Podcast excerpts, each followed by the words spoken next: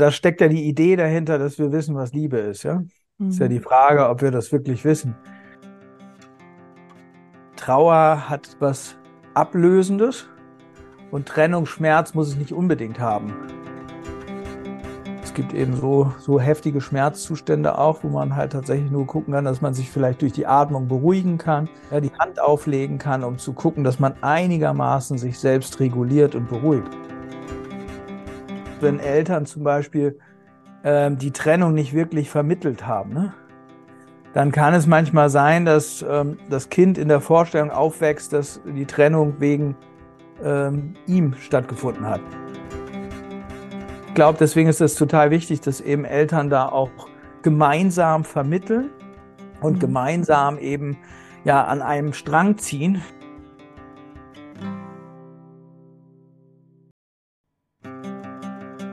Das ist Chaos und Chance, der Podcast für alle Eltern, die trotz Trennung eine Familie bleiben möchten. Hallo, liebe Zuhörende. In dieser Folge geht es um das Thema Trennungsschmerz und warum es wichtig ist, damit einen Umgang zu finden, um über die Trennung gut hinwegzukommen. Mein Gast ist heute Robert Cordes, Leiter des Instituts für Beziehungsdynamik in Berlin, Psychologe und Sexual- und Paartherapeut. Hallo Robert, schön, dass du da bist. Hallo Claudia, vielen Dank für die Einladung und schön, dass ich dabei sein kann. Sehr gerne. Warum glaubst du, ist es wichtig, mit dem Trennungsschmerz einen guten Umgang zu finden? was habe ich davon? Was hat vielleicht mein Ex oder die Ex davon? Und was haben die Kinder davon?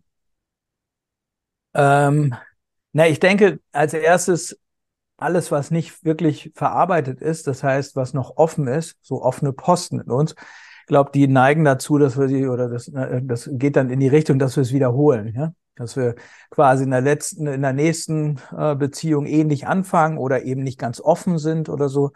Ja, also ich habe viele äh, Menschen, die sagen, ich hänge noch auf der letzten Beziehung und habe irgendwie gar keine Lust auf eine neue Beziehung, weil ich merke, da ist irgendwas unverarbeitet. Ne?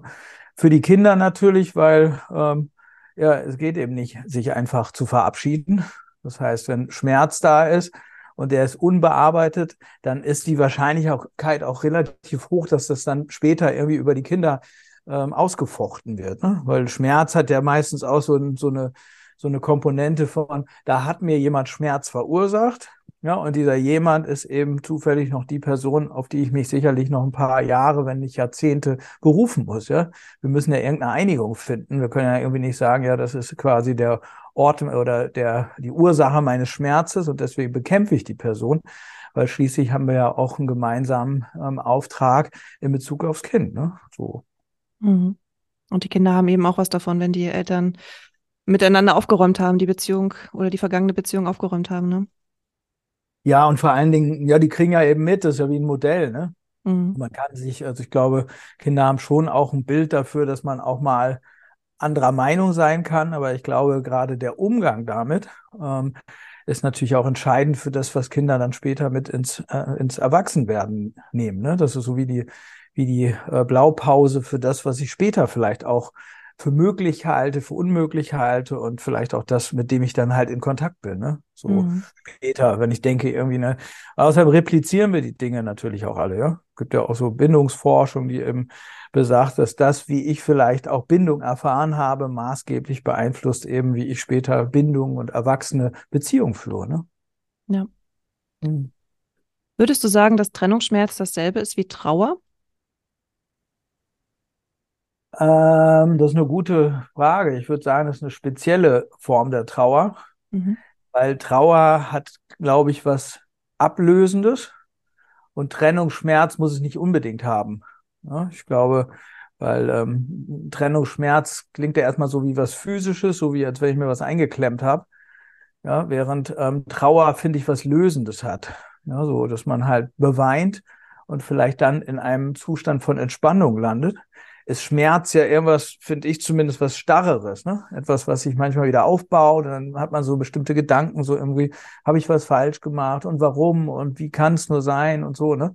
Und ich finde äh, Schmerz, wenn du die, so würde ich anders definieren, nämlich als etwas, was man nicht so leicht los wird, während Trauer, finde ich, was Lösendes hat, wie so ein Gewitterregen oder so, ne? Und kann es mhm. eben ja auch sein, dass danach irgendwie eine ganz andere Luft ist, dass es danach total berührend ist, also äh, im Sinne von, ich kann plötzlich wieder spüren oder sowas, während vorher totaler Druck in der Atmosphäre war.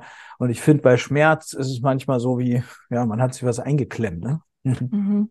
Wird's ja. nicht los. Ja. Ist Trennungsschmerz denn angeboren?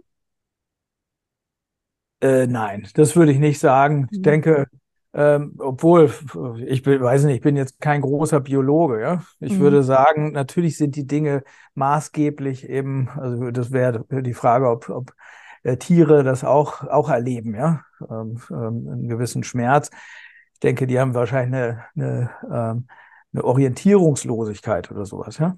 So, aber ich glaube, dass gerade so der emotionale Gehalt und die affektive Ladung, ja, die kommt, glaube ich, ganz stark auch aus unseren Erfahrungen, aus wenn du zum Beispiel äh, Eltern hattest, die sich getrennt haben, dann wird das sicherlich so im Moment der eigenen Trennung halt auch repliziert wird oder aktualisiert. Ne? Ich glaube, das macht sich dann ganz stark daran fest. Irgendwie, was habe ich selber erlebt als Kind, ja? Dann natürlich auch auf wessen Seite ich vielleicht eher so das Menschen Gefühl haben, so. ich habe irgendwie Verlust erlitten. Und ich glaube, diese ganze Färbung, die ist halt maßgeblich biografisch, ja. Das mhm. ist das, was wir lernen in unseren eigenen Elternbeziehungen oder halt auch in Peer Groups, also dass man halt irgendwie vielleicht ja Peers so erlebt hat, äh, dass die einen verlassen haben. Viele haben dann haben Mobbing-Erfahrungen und erleben das dann wieder, ja, haben vielleicht auch so das Gefühl, dass ihnen plötzlich der Freundeskreis nicht mehr zugänglich ist, dass die äh, Familien sich da irgendwie hinter ihrem Rücken gegen sie verbünden und so, ne? Und das fließt ja alles mit ein. Und ich glaube, die Sachen sind echt maßgeblich auch biografisch bedingt. Ja. Mhm. ja. Hm, welche Macht hat denn Trauer oder anders gefragt, wie wirkt sich der Schmerz auf unsere Psyche aus und auf die physische Ebene? Also gibt es da einen Unterschied psychisch und physisch, was wir spüren? Ich glaube nicht wirklich, weil ich glaube, dass wir ja viel auch ähm, unsere Emotionen und das, was wir halt erleben, abhängen, also ableiten aus den physischen, also aus den körperlichen Empfindungen. Ne? Also wenn man Leute fragt, zum Beispiel, wie, wie erlebst du Schmerz oder sowas, ja, dann kann es halt sein, dass das gerade Menschen sagen, Trennungsschmerz ist wie so ein Brennen in der Brust oder so. Ich kann mhm. nicht schlafen und dann ähm, kann ich irgendwie, hab Herzrasen oder bewege mich da im äh, Rennen rum und äh, rauche eine Schachtel Zigaretten oder sowas. Ne?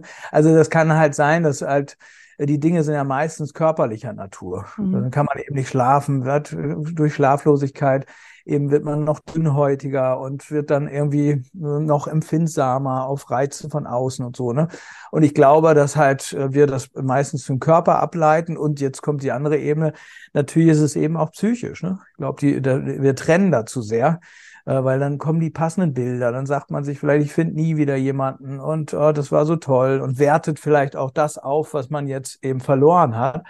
Ja, oder fokussiert auf die eigene Schuld und sagt sich, ja, das liegt daran, weil ich zu defizitär bin, weil ich vielleicht zu ähm, nicht sexy genug war oder den nicht halten konnte oder irgend sowas, ne? je nachdem, was für eine Ursache dahinter lag.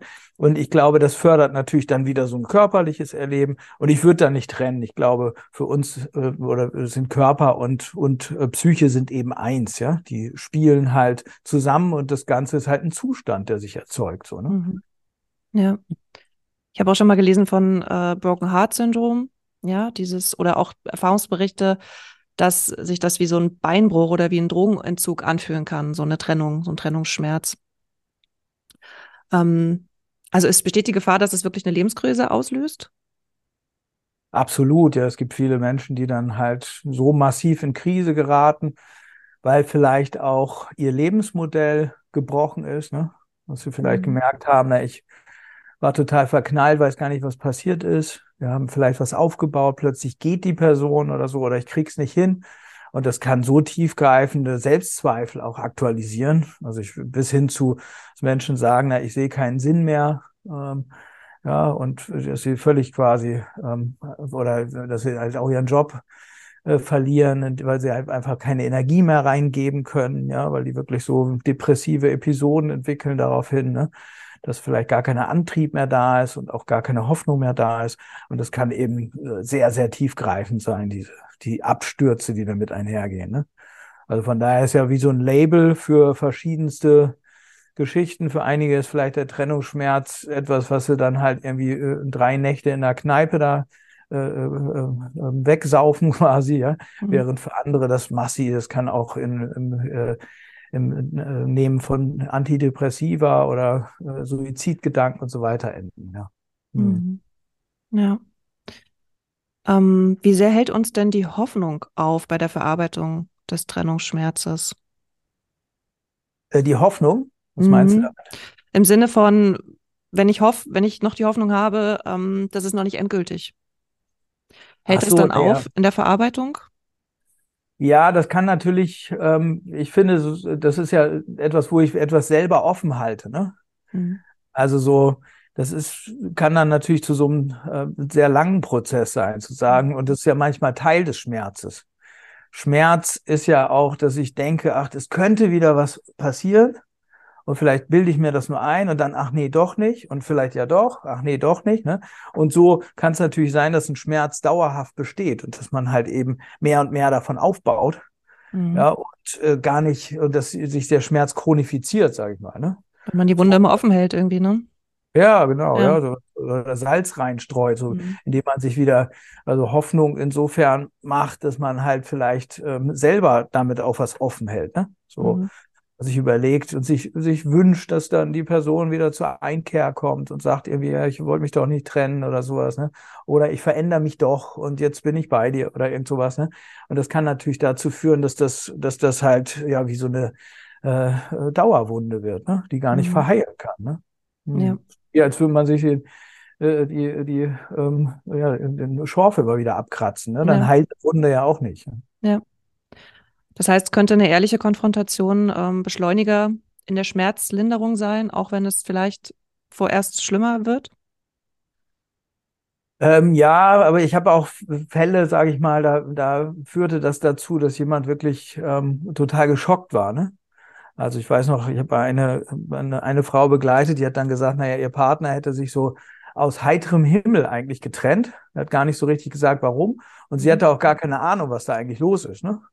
Und die hat dann tatsächlich den mal irgendwie getroffen und dann so plötzlich ganz kühle Augen gesehen, so als wenn er sie gar nicht kennt. Ne? Und das kann natürlich auch dazu führen, dass man das noch weniger verstehen kann. Und man, wenn man dann ohnehin schon die ganzen Punkte innerlich abgeht und sich überlegt, was habe ich falsch gemacht und jetzt, oh Gott, und ja, und dann interpretiert man vielleicht auch noch diesen kalten Blick falsch, ne? Dann kann es natürlich sein, dass es ja noch schmerzhafter ist und eben noch länger, länger andauert. Ne? Ich glaube, das hilft sicherlich eine Konfrontation auch, gerade dann, wenn man halt heftige Emotionen auch damit verbindet, therapeutisch begleiten zu lassen. Ne? Mhm. Dass man halt wirklich auch guckt, äh, ja, wie kann man damit leben, wenn jemand total kühl ist oder leugnet ne? und so tut, als wenn er dich gar nicht gekannt hat. Ne? Habe ich alles schon erlebt, dass Menschen wirklich völlig verleugnet werden. Und das muss man dann erstmal aushalten. Ne? Ja. So. ja. Ja, die Ernüchterung auch, ne? Die muss mhm. man dann irgendwie tragen können, ja. Ja. Und das ist, glaube ich, auch notwendig, ne, um es, um die, ja, diese Trauerphase oder die Trennungsschmerzphase zu bearbeiten, denke ich, mhm. dass man sich da nichts vormacht. Ja. Gibt es Phasen, die wir immer durchlaufen, wenn wir eine Trennung verarbeiten?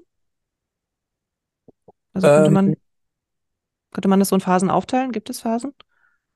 Ja, ich glaube, das ist ja immer die Frage, wer, äh, ob man getrennt wurde. Ne? Mhm. Also ich glaube halt, wenn man selber eine Trennung vollzieht, dann ist es sehr häufig so, dass man natürlich erstmal auch Affekte aufbaut, die das ermöglichen. Dass man dann sagt, ja, den anderen halt erstmal auch innerlich in den Schmutz zieht und sagt, ja, äh, das geht so nicht, dann baut man halt Aggressionen auf und schiebt den anderen von sich, ne? Und dann kann es eben sein, dass man danach eben merkt, ah ja, okay, da fehlt mir doch einiges, läuft vielleicht durch die Wohnung und sieht irgendwie, was man so gemeinsam halt auch gemacht hat ja, und dann kann es sein, dass man halt eben auch teilweise bereut und dann so ein Trauerprozess beginnt. Ne?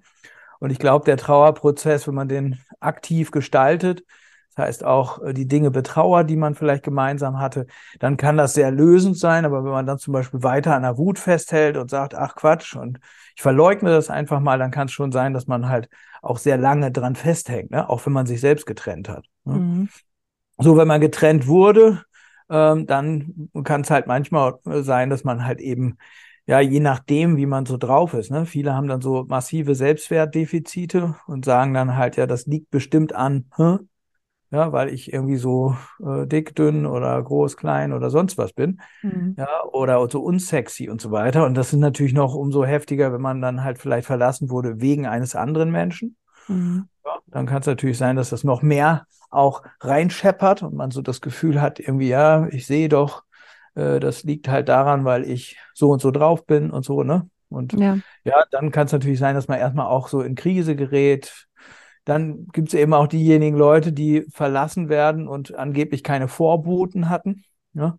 Mhm. Die fragen sich dann manchmal, was habe ich übersehen? Wie konnte ich, ich konnte meiner Wahrnehmung nicht trauen. Ja?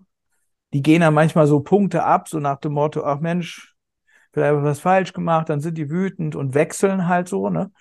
Und dann kommt es manchmal so, das kann sich auch Jahre hinziehen, dass dann halt alles Mögliche abgewechselt wird. Also ich würde sagen, die Phase hängt immer auch stark damit davon ab, was passiert ist und äh, wie aktiv beziehungsweise wie passiv und wie rezeptiv war ich damit. Ne? So. Mhm. In der vorherigen Folge habe ich mit einem Gast darüber gesprochen, dass Liebe eine Entscheidung ist.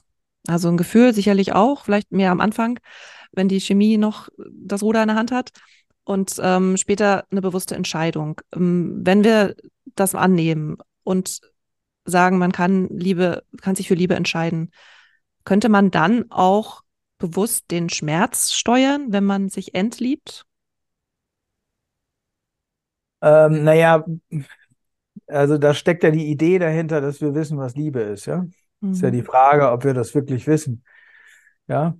Ähm, und ähm, ich glaube nicht, dass wir das aktiv steuern können, ja. Also es gibt ja viele, da müssen wir natürlich auch so die Frage stellen, was passiert bei einer Trennung? Dann gibt es ja viele, die hassen, ja. Was ist Hass? Ist das das Gegenteil von Liebe? Könnte ja auch sein, dass das eben wie so kristallisierte Liebe ist, ja, die nicht mehr in Bewegung ist. Und dann können wir quasi, also gibt ja auch Leute, die sagen, nee, ich habe äh, mich entliebt, sage ich mal, aber die sind über den Hass viel stärker verbunden miteinander. Ne? Und von daher ist das, glaube ich, etwas, was erstmal ja den wenigsten von uns wirklich zugänglich ist, dass wir nicht wirklich wissen, was Liebe ist. Ja, und klar, ich glaube natürlich, wenn wir wirklich lieben würden, das heißt auch anerkennen würden, dass dieser Mensch mit uns gemeinsam eine Zeit gegangen ist und dass wir vielleicht auch dankbar sind dafür und dass wir auch anerkennen können, dass wir vielleicht nicht in der Lage waren, gemeinsam weiterzugehen. Ich glaube, dann kann, können wir über Trauer vielleicht das Ganze ablösen ne? und können mhm. vielleicht uns, uns ähm, ja, dann können wir vielleicht auch Schmerz ich will jetzt nicht sagen steuern, ich glaube, das ist immer, immer schwer zu sagen, ne? aber ich glaube, dann können wir vielleicht auch ja, uns selbst verzeihen, ja, akzeptieren, dass wir vielleicht begrenzt sind. Und ich glaube, dass dann halt auch ähm, ja, der Schmerz eben ähm, verarbeitbarer wird. Ne? Aber mhm. ich glaube nicht, dass wir das komplett bewusst steuern können. Ich glaube, so, so, so großartig und so groß ist unser Einfluss nicht. Ja. Mhm. Mhm. Wie kann ich denn herausfinden, was mir persönlich helfen würde, wenn ich Trennungsschmerz habe? Oder gibt es allgemeingültige Tipps und Ratschläge? Ähm, na, ich finde es ja ganz wichtig, auch zu sehen, was Schmerz ist. Ne? Also ich finde ja, dass Schmerz darauf hinweist auch, dass unsere Sicht vielleicht zu eingeengt ist. Ja? Und ich muss sagen, ich finde ja, also es ist auch so, das, was ich so persönlich in meiner Biografie sagen kann, ist, dass Schmerz mich auch ein Stück weit geöffnet hat. Ja? Also du hast ja gerade von Liebe gesprochen. Und mhm. äh, ich finde, dass ähm, Liebesfähigkeit manchmal auch dadurch entsteht, dass wir eben auch ja, Schmerz nicht verdrängen, ja? sondern auch mitkriegen und uns davon öffnen lassen. Also das heißt quasi auch wirklich anerkennen, ähm, ja, dass, dass wir vielleicht ähm, nicht anders konnten, ja, uns berühren lassen können von dieser Ebene. Ja. Und ich habe so die Erfahrung gemacht, dass Schmerz jetzt gar nicht so was ist, was man immer vermeiden sollte, äh, geschweige denn man kann das überhaupt. Ne? So, also das heißt, ich würde sagen, naja, wenn es so ganz extreme Geschichten sind, ja, dann ähm, hilft es sicherlich zu gucken, was kann ich für Rituale machen, die mich so ein Stück weit in den Körper bringen, ja, oder in einen anderen Zustand bringen. Mhm. Was weiß ich, so Baden zum Beispiel oder äh, spazieren gehen, ja, oder irgendwie an einer, an einer Küste lang zu laufen und sich den Wind in, in, ins Gesicht zu äh, blasen zu lassen, ja. So als Zeichen dafür, dass ich eben auch meinem Körper, äh, ja, andere Körperregung entwickle, ja, und halt eben auch, auch mich selber anders spüren kann. Mhm. So, und ich glaube, das verändert so ein Stück weit den Zustand. Aber es gibt, wie gesagt, auch, finde ich, so Schmerzzustände, da hat man gar keinen Zugriff mehr auf Dinge. Ja? Und das ist halt, also deswegen kann man, glaube ich, äh, gut reden, aber angenommen mal, man wird aus heiterem Himmel verlassen und es reißt plötzlich etwas auf und man kann es gar nicht aushalten, ja, dann kann es manchmal auch hilfreich sein, einfach ähm, ja da zu sitzen und zu gucken, dass man es einigermaßen aushalten kann. Ja? Und mhm. Äh, sind halt alle Tipps auch manchmal vergeben, weil es gibt eben so, so heftige Schmerzzustände auch, wo man halt tatsächlich nur gucken kann, dass man sich vielleicht durch die Atmung beruhigen kann, mhm. ja, die Hand auflegen kann, um zu gucken, dass man einigermaßen sich selbst reguliert und beruhigt. Ne? Und beobachtet, dass man einfach ja, ähm, in den Körper hineinhört. Wie fühlt sich das an unter meiner Hand? Ja? Es ist vielleicht warm und wenn ich ein- und ausatme, wie beruhigt sich das und was beruhigt sich in mir und, und, und, ne? So.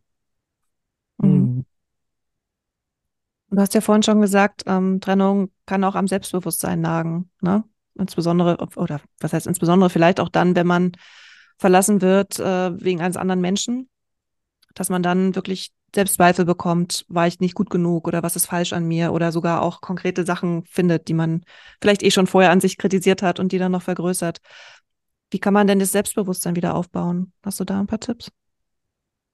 Ja, da steckt ja die Idee dahinter, erstmal, wie du es formulierst, als wenn diese Dinge vorher nicht da waren. Ja, also äh, ich glaube halt, dass die Dinge vorher da waren. Das heißt, ich habe mich selber schon abgewertet, sage ich mal, ja, ja. Und habe so mit Defiziten zu tun und dann wenn ich verlassen werde, äh, wird der andere, also der Kontrahent, die Kontrahentin natürlich umso größer, ne? Und die hat dann meistens so die eigenen, die, das, was ich an mir selbst abwerte, werte ich an der anderen Person meistens auf, ne? Dass so das Gefühl habe, das muss ein unfassbar großartiger Mensch sein und so weiter, ne? Und ich finde, darin liegt auch eine Chance, nämlich die eigenen, ja, die Punkte zu, zu erkennen, wo ich mich selber abwerte, ja, und damit halt eigentlich auch so die, ja, ja, mich selbst anerkennen zu lernen, ja. Weil ich mag manchmal, wenn ich so Selbstwert zum Beispiel auseinanderschreibe, äh, ja. Also Selbst-Wert. Weil sonst haben wir so gesellschaftlich manchmal, ich, wir haben auch Leute, die kommen dann zu uns und sagen, ich will an meinem Selbstwert arbeiten und so. Und das ist ja die Frage, wie macht man denn das? Stelle ich mich mhm. vor einen Spiegel und sage mir da jeden Tag 10.000 Mal, wie toll ich bin, ja? Funktioniert das? Also ich glaube nicht, mhm. ja.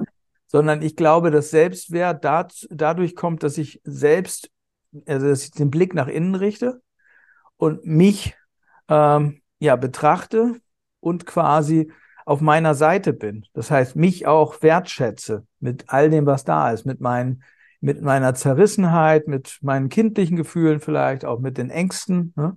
und einfach bei, bei mir bin, wie bei, wie man bei so, das sind ja meistens kindliche Dinge auch, ne?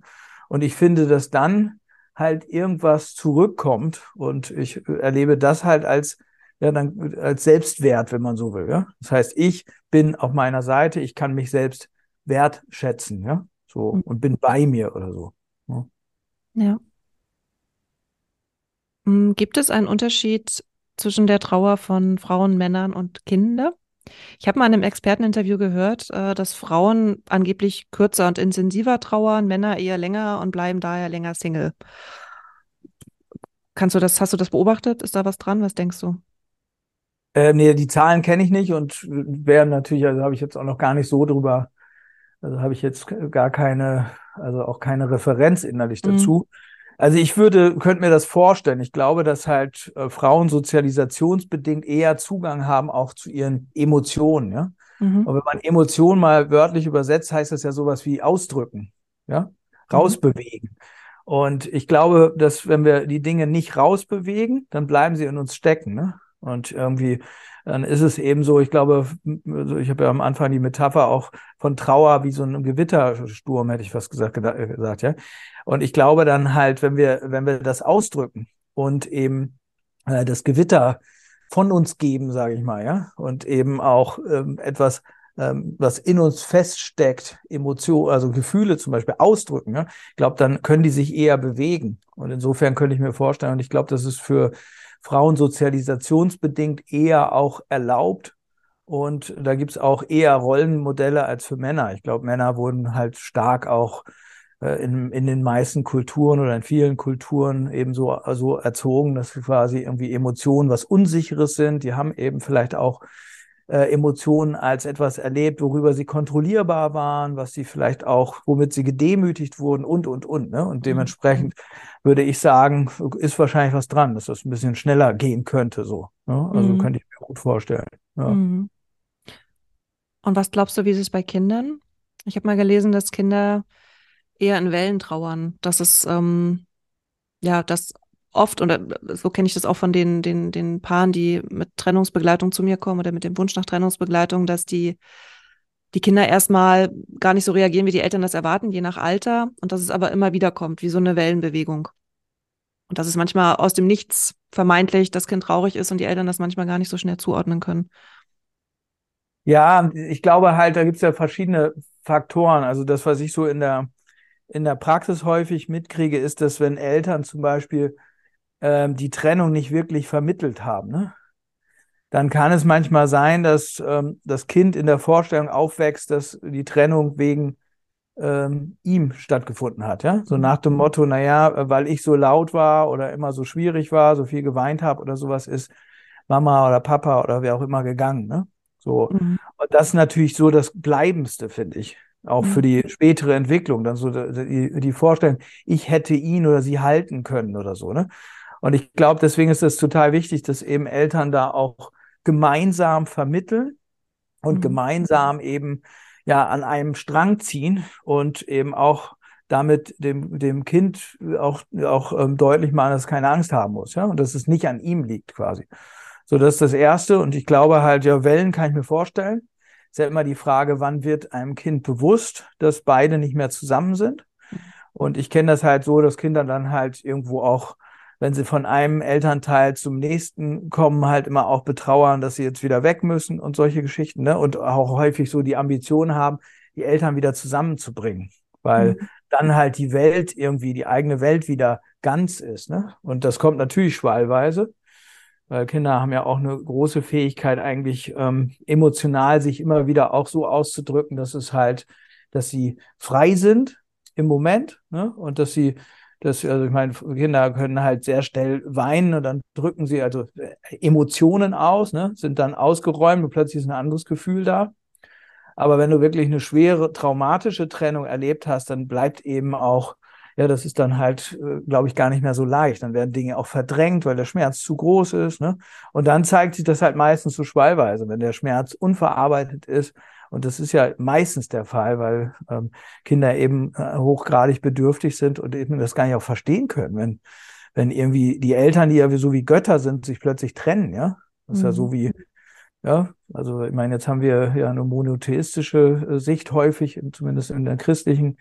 Aber wenn man sich so vorstellt, dass so Götter, die äh, die Welt zusammen regieren, plötzlich nicht mehr zusammen sind, ne, kann man sich vorstellen, da tut sich ja auch der Boden auf, ne? Und das mhm. ist ja tief schockierend auch und äh, wird ja manchmal auch so in die Beziehung zur Welt aufgenommen, so nach dem Motto, Gott, die Welt ist unsicher. Wenn meine Eltern schon so drauf sind, ne, dann. Ja. Ähm, Worauf äh, kann ich mich dann noch verlassen, ne?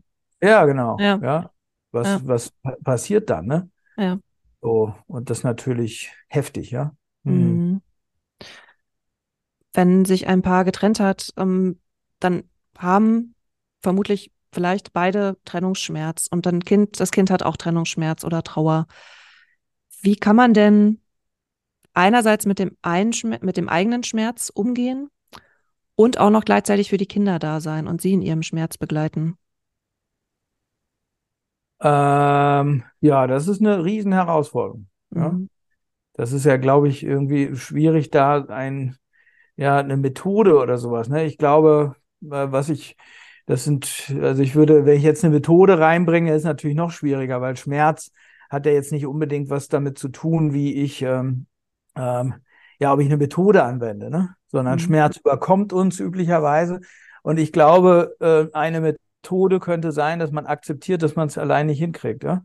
Mhm. Und dann zum Beispiel irgendwie Familientherapie oder sowas, ne? Oder auch sagt, hier komm, lass uns doch eine Mediation machen, zum Beispiel im Sinne der Kinder, ne? dass man halt Dritte hinzuzieht und anerkennt, dass man alleine das nicht geregelt kriegt. Ne? Ich finde, das ist eine große Stärke, das zu tun. Ja. ja. Und das ist, ich würde sagen, das ist die sicherlich effektivste Methode, ja. Weil mhm. wenn man drinsteckt, dann wirkt die Welt schmerzhaft, dann ist es eben auch schwer, was auszudrücken, weil der Schmerz halt überstrahlt. Ja, und ähm, da kann ich dann halt äh, so komische Methoden geben, so nach dem Motto, beruhig dich oder sowas. Ne? Mhm. Aber das ist ja natürlich irgendwie keine, das finde ich sogar demütigend fast, ja. wenn man das erwachsenen Menschen sagt, so beruhigt euch und dann redet in Ich-Botschaften oder irgend sowas. Ne? Weil wenn ich von Schmerz überflutet bin, dann äh, werde ich daran nicht denken. Dann ist der andere für mich eine Bedrohung dann will ich nur abhauen, ja, dann tut's eben weh, dann will ich irgendwie mich verstecken, die Decke über dem Kopf zusammen äh, falten oder was auch immer. Ne? Ja. Das ist ja kein Witz, ja. Hm. Ja. Hm. Wird denn im Laufe des Lebens hat man ja immer mal wieder Liebeskummer, vielleicht, ja? Mhm. Wird der denn leichter, wenn man ihn schon öfter erlebt hat? Also, oder wird man im Alter irgendwie mit mehr Erfahrung resistenter? Na, ich hoffe mal, ja. Weiß nicht, das ist ja, also ich glaube, ähm, so die ersten pubertären Geschichten sind natürlich heftig, ne? Mhm. So. Aber es hängt ja auch von der Dauer der Beziehung ab, ne? Das ist ja ähm, auch die Frage, wenn man da irgendwie 15 Jahre zusammen war und halt alles Mögliche geteilt hat, dann ist der Schmerz ja auch, hat ja auch was Reales. Das heißt, man, man trennt Lebensbereiche, man ist überall erinnert, ne? Mhm. So, also ich würde sagen, ja und nein, ne? Weil in der Pubertät haben wir es sicherlich äh, heftiger erlebt, auch Liebeskummer und Trennungsschmerz. Ne? Dann dachte man irgendwie, die Welt bricht zusammen. Mhm. Aber ich glaube, in der Erwachsenenwelt haben wir eben auch längere Beziehungen. Da hängt ja auch mehr, mehr damit zusammen. Das, was ich stelle, wenn man sich noch vorstellt, oder wenn du dir vorstellst, da gibt es noch irgendwie ein gemeinsames Haus und Kinder und ja, dann Freundeskreis und äh, das muss jetzt alles getrennt werden quasi mhm. oder wird getrennt, dann ist der Schmerz natürlich viel überstrahlender, als wie, als wenn man in der Pubertät da irgendwie das Gefühl hat, dass ein äh, der, der Schulschwarm da irgendwie sitzen lässt oder sowas. Ne? Mhm. Ne? Ja. Also vielleicht hilft die Erfahrung dann schon, dass man es schon mal überlebt hat, wenn man älter ist. Ja, das ist sicherlich hilfreich, ne? Mhm. Also wenn man, wenn man halt äh, viele Trennungen, dann könnte es auch sein, dass man auch die Gewissheit hat, dass da wieder jemand was Neues kommt, ne? weil das gibt ja auch in den Schmerz ein. Wenn ich denke, diese Beziehung ist beendet und für immer beendet, nie wieder, ja, dann ist das natürlich ähm, das Schlimmste. Also macht es natürlich noch schlimmer, ne? Mhm. So, wenn ich aber das, die Erfahrung habe, ja, danach irgendwie ist mein Leben nicht zu Ende, sondern dann gibt es irgendwie nach einer gewissen äh, Zeit wieder jemand anderen und so, ne? Dann wird das sicherlich einfacher auszuhalten. Ne? Ja. Mhm. Du hast vorhin gesagt, ähm, wenn ich die eigene Trennung aufarbeite, kann ich auch was für die nächsten Beziehungen mitnehmen. Ja, also ich kann vielleicht reflektieren, was war mein Anteil, warum haben wir es nicht gemeinsam geschafft oder warum kam es zur Trennung. Kann wirklich gucken, okay, was kann ich daraus lernen für mich, für mein Leben und eben für meine nächsten Beziehungen. Glaubst du, Kinder können auch etwas Positives in Anführungszeichen mitnehmen aus der Trennung ihrer Eltern? Ja, ich glaube schon. Also, dass sie natürlich erstmal mehr, Be mehr Bezugspartner gegebenenfalls äh, später haben. Ja? Mhm. Ist ja auch, die haben dann halt unter Umständen irgendwann vier Eltern äh, oder Elternteile und nicht mehr zwei. Ja?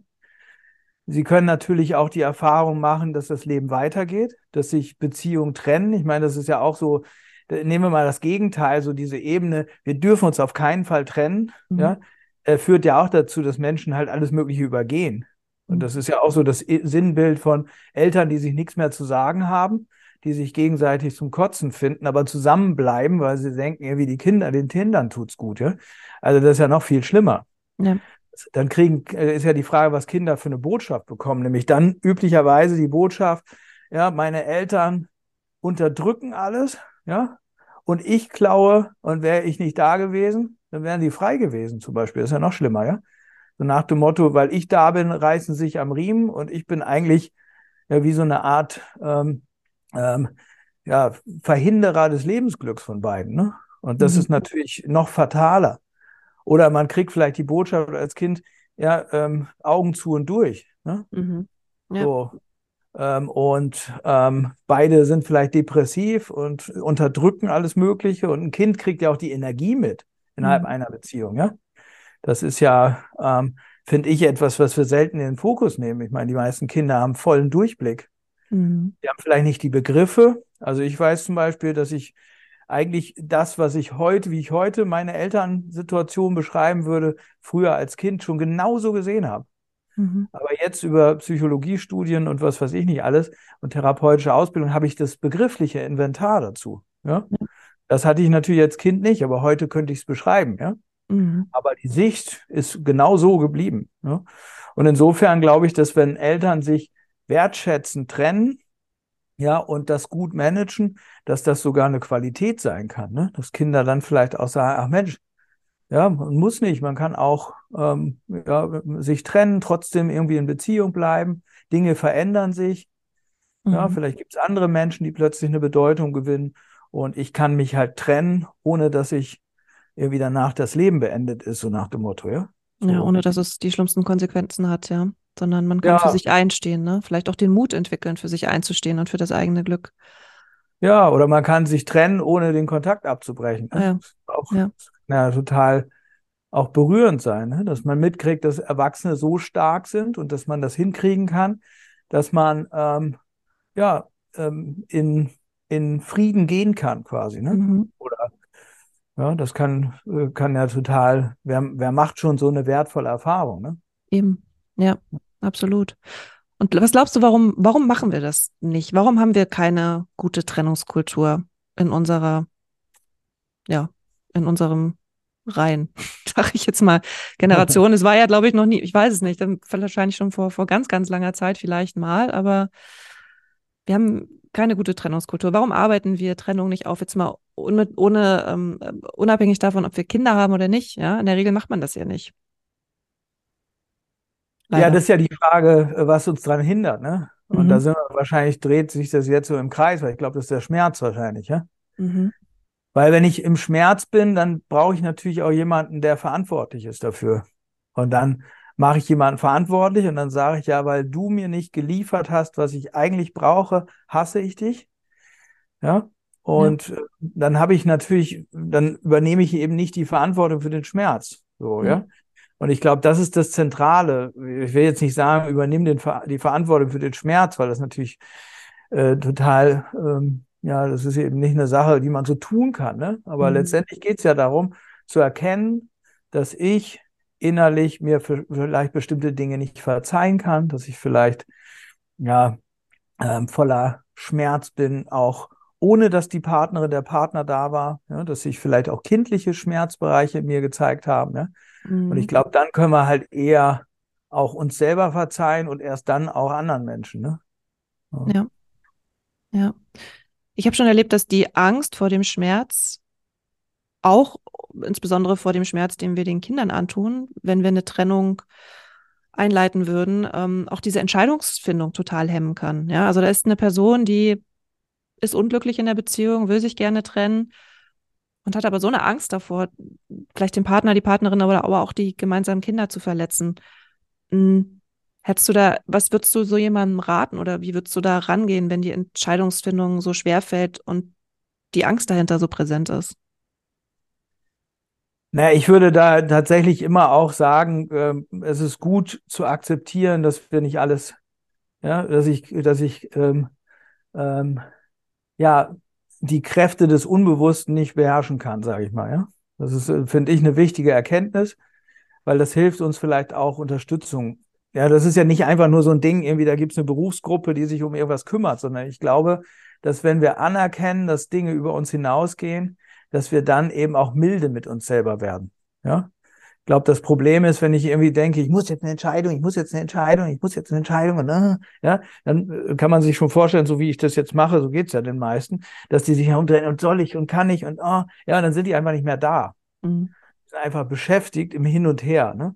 Und damit halt gar nicht mehr präsent und gar nicht mehr im Körper. Und dann kannst du natürlich in deinem Körper auch gar nicht mehr ähm, wahrnehmen, was, was eigentlich ja, Entscheidungen beeinflusst, weil das ist ja übrigens das, was auch die, die Entscheidungsforschung sagt. Unsere Entscheidungen kommen maßgeblich aus der Interpretation sogenannter somatischer Marker. Ja?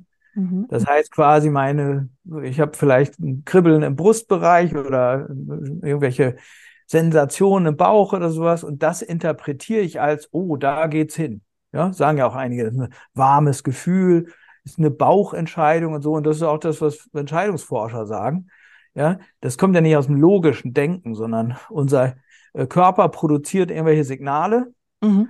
die interpretieren wir und dann sagen, ja, das ist eine gute Entscheidung, das fühlt sich gut an. Ne? So, und wenn wir den Kontakt zum Körper verloren haben, weil wir uns dauernd stressen, ja, dann werden wir diese Signale auch nicht wahrnehmen. Ja, und dann haben wir nur noch mit Pro und Contra innerlich zu tun und äh, laugen uns quasi aus. Ne?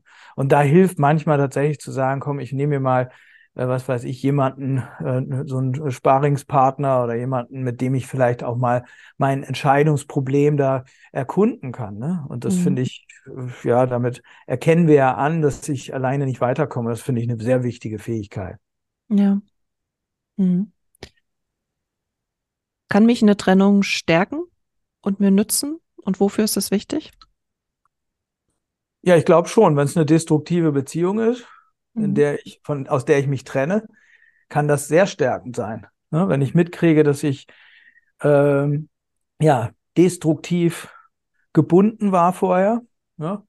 Einige sprechen auch von toxisch und so weiter. Ich mag mhm. diesen Begriff nicht, weil ich glaube nicht, dass irgendwie, das ist ja giftig oder sowas, ne? sondern mhm. destruktiv, so im Sinne von, oder nicht mehr entwicklungsförderlich. Ne?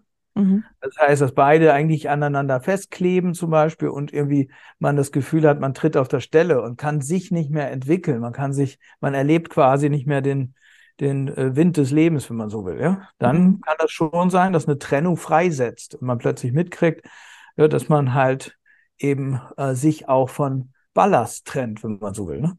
Ja. So, und dann kann es natürlich anheben. Ja, und dazu ist natürlich so ein Stück weit notwendig, finde ich, dass man halt auch ähm, die Trennung in Anführungsstrichen verarbeitet. Ja? Das heißt, auch bewusst vollzieht. Ansonsten glaube ich, dass man äh, die Dinge halt wiederholt, oftmals. Ja? Wenn ich eben mitkriege, wie macht man sowas? Ich finde, äh, es hilft, äh, sich bewusst zu machen, wie habe ich dazu beigetragen, dass aus der vormals äh, existierenden Liebe ja, plötzlich eine destruktive Beziehung wurde. Ja? Was war mein Beitrag dazu? Und ich glaube, wenn wir uns den nicht bewusst machen, sondern uns trennen, so nach dem Motto, ja, der andere ist blöd, jetzt gibt es die neue Person oder so, dann glaube ich, ist es psychologisch häufig der Fall, dass wir es eben wiederholen, mhm. dass sich mhm. das einfach wieder herstellt, ja, dass sich wie so ein Muster quasi, ja, als wenn das halt, ja, dann äh, dieses Spiel erneut gespielt wird. Ja. ja. Du hast vorhin gesagt, dass je länger die Beziehung dauert, desto länger kann auch die Trauerphase oder die Trennungs-Liebeskummerphase äh, dauern. Hm, man, es gibt, es gibt so komische Faustregeln vielleicht, dass man sagt, die Verarbeitung dauert so lange wie die Beziehung selbst. Was hältst du davon? Ja, habe ich auch mal gehört. Ähm, mhm. Ich, äh, das ist ja immer die Frage, weswegen trennt man sich, ne? Mhm. Also ich kann mir vorstellen, wenn du verlassen wirst, ja, dann ist da wahrscheinlich was dran. Aber wenn du zum Beispiel verlässt, weil du sagst, jetzt habe ich was Besseres gefunden oder sowas, ja, dann ist das sicherlich nicht, dann äh, hast du vielleicht auch das Gefühl, ah ja, endlich bin ich's los, ne? Mhm. Also von daher, ich glaube, das ist auch immer abhängig davon, was ist passiert und durch wen war ich aktiv oder passiv, ne?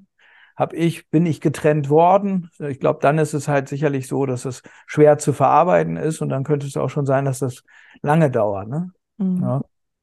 Ja, ob man halt irgendwie nach einer 20-jährigen Beziehung 20 Jahre braucht, um es zu verarbeiten, weiß ich nicht. Die Frage ist ja tatsächlich auch, was heißt verarbeiten, ne? So, ähm, ich glaube, ein Schmerz bleibt immer. Mhm. Ich glaube, jede, also das geht mir zumindest so, dass ich mich bei jeder Beziehung irgendwie auch manchmal wehmütig frage, was war da eigentlich los, ne? Mhm. Es war ja ein anderer Mensch, den ich mal geliebt habe. Ja, und da war eine Bindung da, die irgendwie sehr tief ging meistens. Und dann ist natürlich immer die Frage, was hat dazu geführt, dass, ja, das sind ja auch innen, das ist ja auch ein Prozess der Innenschau, wo wir ja auch mit, mit uns ins Gericht gehen manchmal und denken, oh Gott, ja. Und ich finde, ich glaube, das hört einfach nie auf, ne? Mhm. So. Ja. Sich zumindest natürlich finden. Auch sich vielleicht, es gibt sicherlich Leute, die sich auch fragen, warum ist die erste Beziehung zu Ende gegangen? Was war da los? Ne? Und dann fragen sich einige und gucken dann immer wieder nach, was macht die Person heute und stalken die dann irgendwie bei Google und so. Ne? ja, ich glaube, das kennen die meisten. Ne? Ja, vielleicht. Im Geheimen. Um, ähm, Im Geheimen, genau. Würde vielleicht keiner zugeben. Mich interessiert immer auch die Geschichte hinter den Menschen, mit denen ich hier die Interviews führe. Und ähm, Da würde ich mir gerne eine Frage zu deiner Motivation erlauben. Ja. Wie kam es denn dazu, dass du Sexual- und Paartherapeut geworden bist? Ne, ich komme aus einer kleinen Stadt in Niedersachsen mhm. und äh, habe irgendwie bin irgendwie so im Nachhinein äh, äh, äh gesprochen, glaube ich, immer nach Berlin geflüchtet Ende der 90er Jahre. Und zwar habe ich dann in Berlin erst gemerkt, dass ich eigentlich irgendwie gar nicht in der Lage war, irgendwelche Beziehungen zu begründen und ähm, einfach, ja, man könnte sagen, ich war eigentlich voller Angst und ähm, habe mich halt als sehr beziehungsunfähig und, und isoliert auch erlebt. Ne? Und dann mhm. begann halt in Berlin die Auseinandersetzung damit. Ja, ich wollte eigentlich ganz andere berufliche Geschichten machen und im Nachhinein würde ich sagen, irgendwie zum Glück ist das dazwischen gekommen, ja, dass ich mhm. wirklich mitgekriegt habe, dass ich eigentlich einsam bin und ähm, ja nicht weiterkomme und auch irgendwie Beziehungen entweder ganz kurz da sind oder überhaupt nicht zustande kommen. Ja, und ja, das war eigentlich war dieser Schmerz, sage ich mal, auch Ursache dafür, dass ich auf den Weg gegangen bin und gedacht habe, was kann mir eigentlich helfen? Was hilft mir? Ja, dann habe ich alle möglichen äh, Therapieangebote in Anspruch genommen, habe irgendwie Körpertherapie gemacht, habe irgendwie Ausbildungsgruppen gemacht, Selbsterfahrungsgruppen. Und irgendwann blieb mir dann gar nichts mehr anderes übrig, als mit den Dingen auch zu arbeiten. Ne? Dann habe mhm. ich halt irgendwann gesagt, ja, jetzt sollte ich vielleicht auch gucken, dass ich das professionalisiere. Heißt, habe dann Psychologie studiert und eben selber auch viele therapeutische Ausbildungen gemacht. Und irgendwann war quasi so die logische Konsequenz, weil die Sachen auch funktioniert haben, dass ich mir dachte, na ja, ähm, wenn es mit mir funktioniert, dann ist da auch so wie so ein wie so ein Anspruch, äh, das auch weitergeben zu wollen, ne? weil mich das natürlich auch sehr berührt, wenn wenn Menschen mitkriegen, dass sie eigentlich isoliert sind, einsam sind und eben an der Stelle nicht vorankommen, so, ne? Oder äh, so das Gefühl haben, ich bin ja mein meinen Mustern überlassen und komme da irgendwie nicht raus. Ne? So, das war eigentlich so meine grundlegende Motivation. Ne? Und dann haben wir halt irgendwann 2006 das Institut gegründet. Das war so auch aus ähm, langjährigen Beziehungen. Wir kannten uns also Freunde, die sich quasi auch kannten aus Selbsterfahrungskontexten. Und ja, dann hat das halt quasi so eine Eigendynamik entwickelt, ne? dass wir mitgekriegt haben, ja, dass das ähm, auch offensichtlich bewegend ist für Menschen, dass das, was wir so in Selbsterfahrung meistens oder vielfach in Selbsterfahrung natürlich auch durch fachliche Impulse und so weiter entwickelt haben, offensichtlich für andere Menschen auch Impulse geliefert haben, die hilfreich waren. Und dann war es natürlich so, dass das, wenn man dann so eine, so eine Rückmeldung bekommt, äh, kommt man da auch nicht mehr raus. Ne? Dann mhm. denkt man sich, ja Mensch, das ist ja auch eine berührende und auch selbst transformierende Tätigkeit. Ne? So, ja. Ja, absolut. Mhm. Vielen Dank für das schöne Interview. Ja, danke dir, ja, auch für die, für die Einladung ja, und natürlich auch für deine Arbeit an der Stelle. Liebe Zuhörerinnen und liebe Zuhörer, die Essenz der Folge ist, den Schmerz nicht zu verdrängen, sondern anzunehmen und anzusehen. Gefühle dazu zuzulassen und auszudrücken. Zum Beispiel, indem du mit jemandem darüber sprichst oder die Gedanken und Gefühle aufschreibst. Dich mit der Trennung auseinanderzusetzen und bewusst in den Verarbeitungsprozess zu gehen, ist ein wichtiger Teil davon. Egal, ob du getrennt hast oder getrennt worden bist, denn Trennungsschmerz spüren in der Regel beide Parteien. Mach dir deinen Anteil am Ende der Beziehung bewusst. Das Verarbeiten und bewusste Loslassen der vergangenen Beziehung nützt dir für deine nächsten Beziehungen und es nützt ganz sicher auch euren Kindern, denn dadurch werden unverarbeitete Emotionen nicht auf ihrem Rücken ausgetragen. Komm ins Fühlen und bezieh deinen Körper mit ein. Beobachte deine Atmung, spüre dich und deinen Körper. Probiere aus, was dir gut tut. Zum Beispiel in die Natur gehen, Meditation, Yoga oder Sport. Nimm dir Zeit für dich und den Prozess. Umgib dich mit Menschen, die dir gut tun und vermeide oder reduziere, wenn möglich, Situationen, die dir nicht gut tun. Traue dich, den Kindern gegenüber zu zeigen, dass du in Trauer bist. Denn sie spüren es sowieso und es ist besser, ihr Gefühl zu bestätigen, als es falsch zu machen. Seid ruhig gemeinsam traurig. Das verbindet und kann stärken. Und wenn du merkst, du schaffst es nicht, allein zu sein oder allein in dem Prozess voranzukommen, dann hole die Unterstützung ob die Unterstützung für euch beide nützt als Trennungspaar, für dich allein oder für die Kinder oder für euch alle. Es gibt für alles eine Lösung und du bist nicht allein.